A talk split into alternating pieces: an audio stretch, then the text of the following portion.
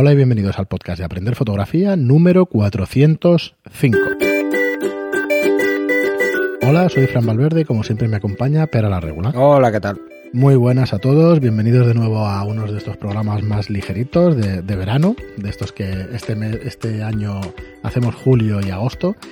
Y eh, vamos a empezar una serie de programas, creo que tenemos nueve, eh, pues eh, repasando pues un, un artículo que hemos encontrado sobre jóvenes fotógrafas españolas. ¿vale? Tiene un par de años este artículo, pero nos ha parecido muy interesante porque son obras de nueve fotógrafas que, bueno, los que nos han parecido más que interesantes, tienen un talento bastante, bastante bruto. Bastante claro. Sí, sí. Así que bueno, vamos a empezar en este programa. Os dejo el link aquí en el, en el primero de los programas del artículo este. De todas, eh, salen todas las demás. O, bueno, casi que vamos a ir una por una. Y el link este lo vamos a poner en el último de todos para que... Eso, sí, que no os adelantéis. Que no os adelantéis demasiado, aunque bueno, si llegáis a final del verano hay muchos, hay muchos espabilados. Entonces, hoy vamos a empezar por, por una mujer que se llama Aida Pascual. Eh, en la entrevista nos dicen, tenemos una pequeña entrevista, nos dice que nació en el 87 en Burgos, así que bueno, tiene hoy en día 32 años y bueno, hay un, y un talento estupendo. Creo que estabas mirando además su página web, que os dejamos también en las notas del programa. Eh, sí, sí, sí, es licenciada en publicidad y ha hecho un máster sobre fotografía conceptual y artística en EFTI. Eh, la, verdad, la verdad es que ha expuesto bastante. Eso, que nos ha llamado muchísimo la Colectivas, la mayoría de colectivas, pero también ha hecho alguna, alguna individual. La verdad es que tiene, tiene un talento más que reseñable. O sea, yo, sinceramente, me sorprende mm, y me gusta encontrar este tipo de, fotógrafas porque tiene una visión eh, entre lo tradicional y lo fresco. ¿eh? ¿eh? lo fresco propio también de que son más jóvenes y tienen una interpretación muy diferente y que además aprovechan mucho mejor las nuevas tecnologías y esto se nota. Se nota que hay mm, pues una gran capacidad a la hora de editar y de tener un gusto lo suficientemente claro como para, para sacarle el mayor provecho al equipo. Sus fotografías son muy de naturaleza, veréis que tiene muchísimas fotos de naturaleza, que de los espacios abiertos. Además, ella en el about de, su página web ya lo dice. Y la verdad es que son bastante impactantes. Eh, no sé hasta qué punto eh, algunas son montajes o son realmente fotografías in situ. Eh, da exactamente igual. A mí me da igual, porque lo que importa es es lo que transmiten y lo que transmiten es, sobre todo, soledad. No sé, a mí me, dan todas una sensación de, una cierta tristeza. Independientemente de que, lo veréis, que son fotos que son espectaculares, ¿eh? están muy bien, muy bien hechas, muy bien conseguidas pero eh, sí que dan una sensación un poco de, tristeza. La verdad es que las tiene repartidas en series, si veis su página web, tiene pues Arcadia, Requiem, Mondina, Ofelia, Conciencia, a ver, eh, y claro, yo no, yo no tengo la suficiente cultura como para poder analizar el trabajo de, de una persona así y eso, pero cuando estás un ratito viendo sus fotos como mínimo de la serie de Requiem, ves unas cuantas cosas en común. Ves que el horizonte lo deja abajo, para empezar que tienes una figura central, ya no, sé si en el resto de la serie será igual, pero tienes una figura central. Pero en esta tienes el tema de las palomas. El tema, eh, cuando. Yo cuando digo lo de Requiem, por lo menos. Eh, me viene a la mente. cuervos, los cuervos, ¿eh? claro. ¿Sabes? De, de, algo que te está llamando, digamos, o al otro mundo. Está jugando con la composición. Esto, incluso, mm, si nos está escuchando, pues sería un placer. Mm.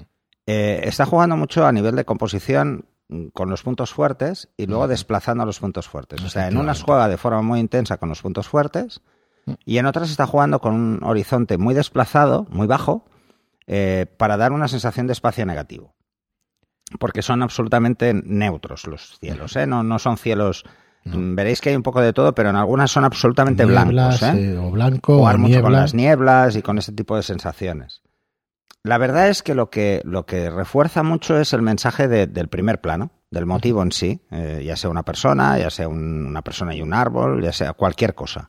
La luz la centra, eso está clarísimo y lo hace en todas las fotografías para destacar mucho el motivo.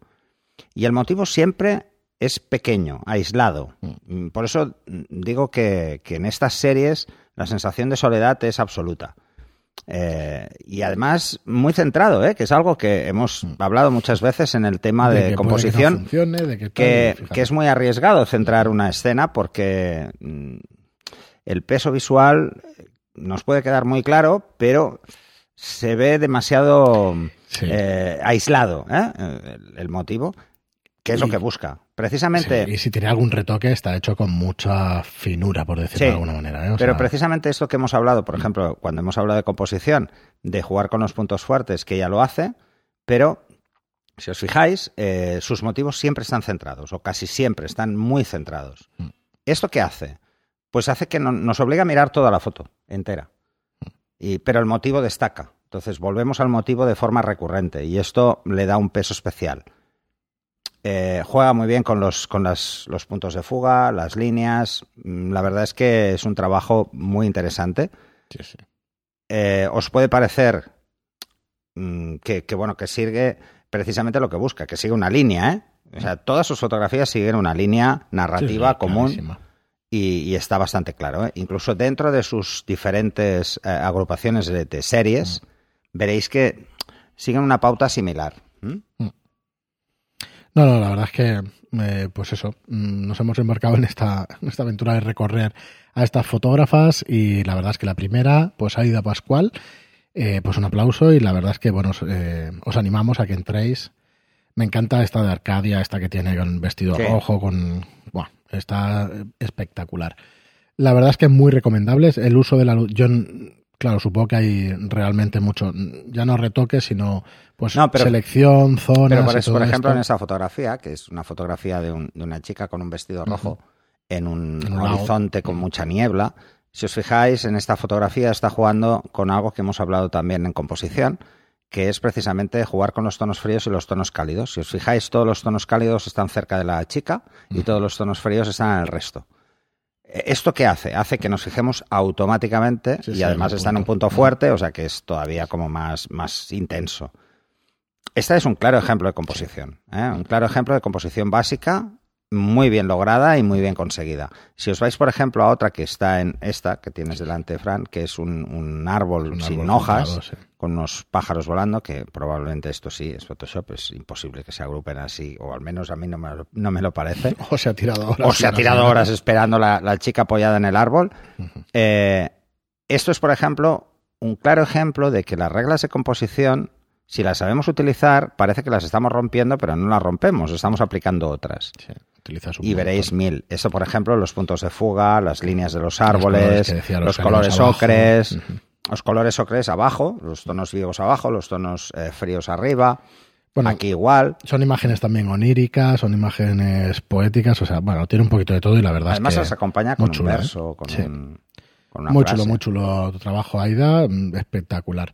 Eh, tenéis aquí sus redes sociales, os dejo Instagram, que puede ser que, que sea el que más utilicéis, pero bueno, tiene de todo, Facebook y, y bueno, gente joven que queríamos traeros, así que vamos a estar unos cuantos programas repasando su trabajo y además, eh, fijaos que, bueno, en su es bastante activa en redes sociales, del 4 de julio tiene la última foto de su serie Arcadia, así que podéis, sí, podéis hacer vacaciones la gente.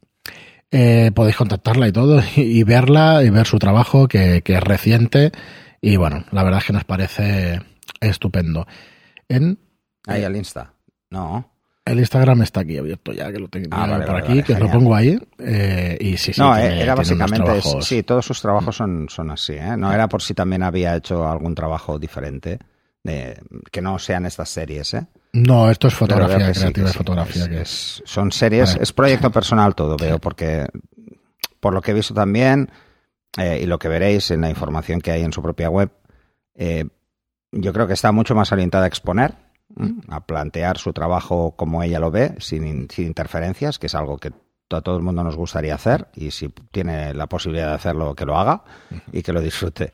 Porque, bueno, es todo un ves, a lujo. mí me gusta el estilo así pictórico que puede que no tenga tanto mensaje, pero bueno, a mí ya, ya me gusta. bueno, ya me pero es, es, es esto, es, es un tipo de fotografía muy, muy peculiar y la verdad es que vale la pena que lo veáis. Muy bien, pues hasta aquí Aida, Aida Pascual. eh, gracias por escucharnos, gracias por estar ahí. Seguiremos otros ocho programas con, con más fotógrafas españolas. Y trayéndola y que las conozcáis, pues que cada una tiene, tiene algo que aportarnos. Así que muchísimas gracias por estar ahí, muchas gracias por vuestras reseñas de 5 estrellas en iTunes y gracias por vuestros me gusta y comentarios en iVoox. Gracias y hasta el próximo programa. Hasta el siguiente.